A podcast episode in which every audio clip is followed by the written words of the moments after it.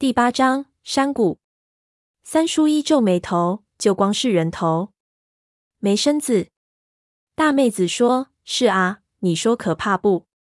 自从那地方塌方之后，就没路可走了，骡子都进不去。你们要想去那儿，只能一脚一脚爬过去。我看，就算到了那地方，也只能干看看。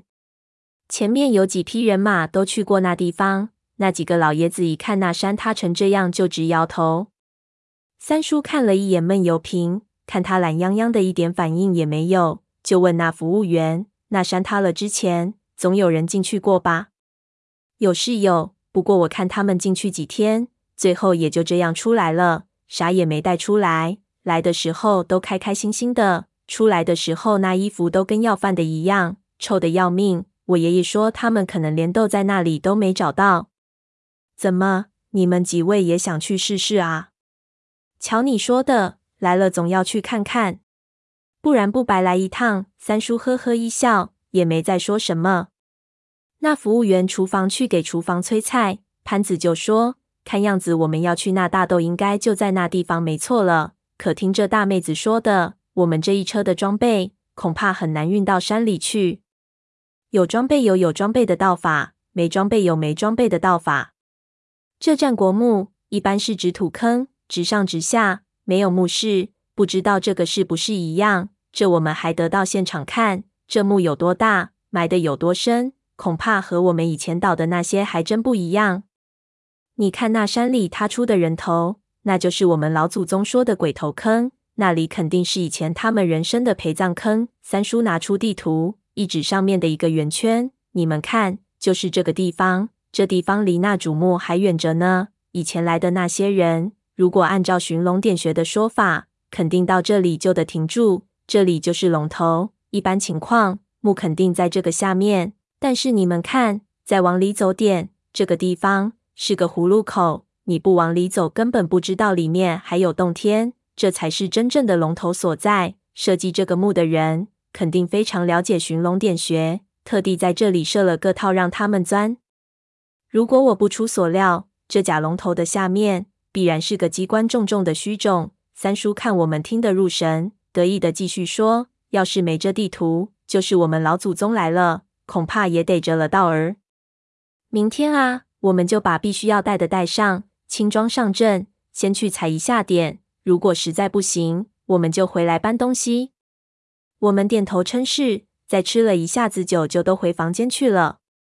然后就是拆装备。这年头当然不用传统的洛阳铲子了。三叔拿出一把考古探铲，这铲子是用钢管一节一节拧起来的，你要多少就上多少根钢管，比那木把子的洛阳铲隐蔽多了。这战国墓一向都是十几米以下，所以省布了。这钢管收拾起来，每个人备十根，每人配一个铲头。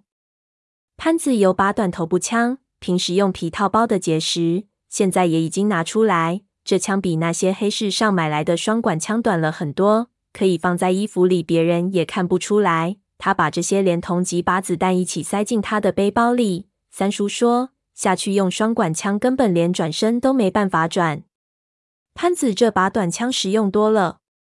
我准备了几个马相机，一把泥刀，想想也没什么东西要带。本来俺不就是个实习土夫子吗？一夜无话，一天的舟车劳顿。我睡得不知道多香，醒来的时候就觉得关节都酥了。我们匆匆吃了早饭，带上点干粮就出发了。那大妹子挺热心的，叫了她村里一个娃把我们带过去。走了两个多小时的山路，那光屁股孩子一指前面，就那儿。我一看，果然很明显，前面的山沟沟是被泥石流冲出来的。我们现在就站在一条山脉和另一条山脉之间，这峡谷很长。雨季的时候应该是条河，但是给泥石一冲，又加上这几个月干旱，就剩下中间的一条浅溪。这两边的山都很陡，根本不能走人，而前面的河道已经被山上塌方下来的石头堵住了。我拍拍那光屁股娃的头，对他说：“回去玩去，帮我谢谢你姐啊。”那娃一伸手，来张五十的。我一愣，那娃也不说话。就伸手盯着我，我说：“什么五十的？”三叔哈哈大笑，掏出一百块钱来给他，他一把抢过来，蹦蹦跳跳的就跑了。我这才恍然，也笑了。现在这山里的小子也这么市侩。人为鸟死，大奎念叨道。潘子踢了他一脚，有文化不？为鸟死，你去为鸡巴死啊！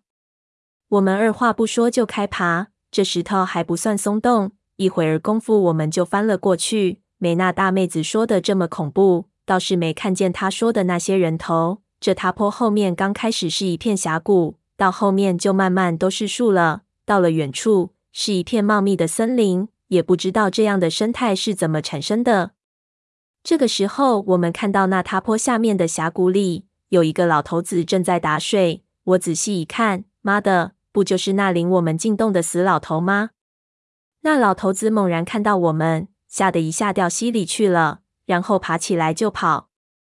潘子笑骂了一声，叫你跑，掏出他那短枪，一枪打在那老头子前脚的沙子里。那老头子吓得跳了起来，又往后跑。潘子连开三枪，每一枪都打在他的脚印上。那老头子也算机灵，一看对方拿他玩呢，知道跑不掉了，一个扑通就跪倒在地上。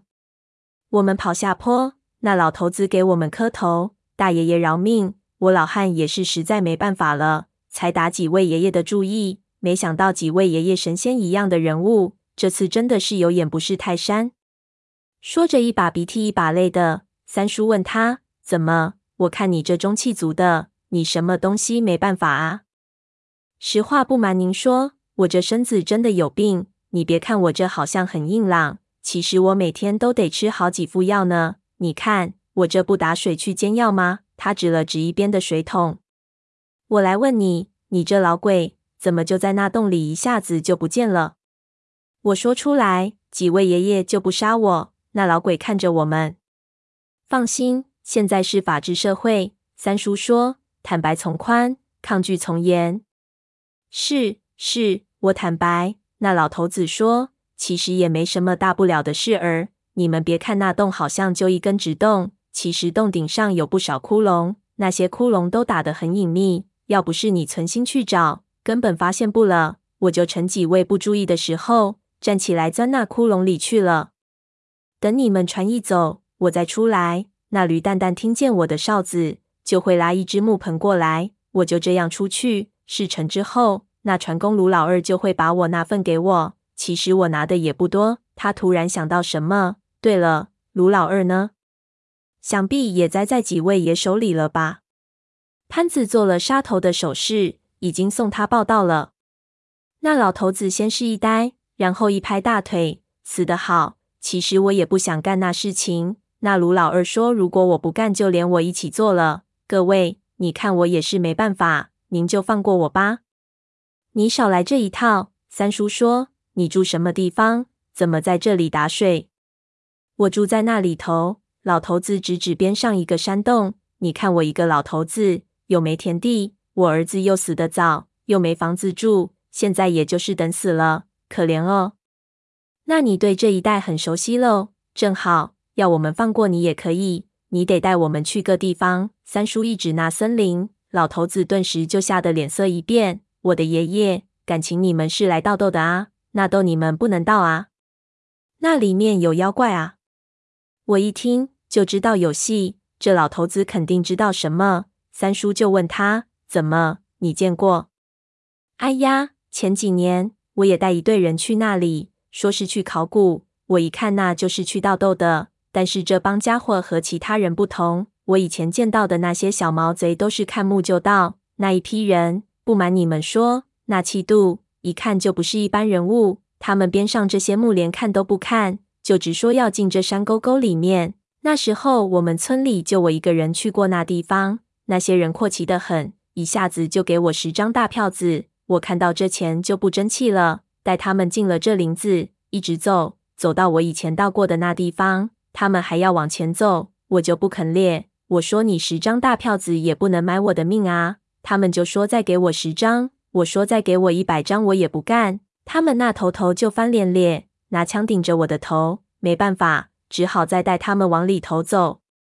他挠了挠头。继续说，后来他们就说到地方了，这些人乐的啊，然后就在那里捣鼓什么东西了，说什么就在这下面。那天晚上我就喝多了，我们就找了个地方扎帐篷。我睡下去就一点知觉都没了。可等我醒来一看，你猜怎么的？这些人全不见了，东西都还在，火还没熄呢。我就害怕啊，就到处叫，可是叫了半天也没有人理我，我就觉得出事情了，心想反正他们也不在，我就溜吧。于是撒腿就跑。那老头子好像回忆起看到什么恐怖的景象一样，眯起眼睛说：“才跑了没几步，我就听到有人叫我。我头一回看见一个他们队里的女的在朝我招手，我正想骂呢，怎么一大早就跑的一个人都没了？突然我就看见他身后有一棵大树，张牙舞爪的。往树上一看，嗨了的！我看见这树上密密麻麻的吊满了死人，眼珠子都爆了出来。”我吓得尿都出来了，跑了一天一夜才跑回村里。您说这肯定是个树妖啊！要不是老汉我从小吃实心肉长大的，我肯定也被这妖怪勾了魂魄啊！三叔叹了口：“你果然也是个吃实心肉的。”然后挥了挥手，潘子会意的把这老家伙绑起来，有他带路，我们能省很多事情呢。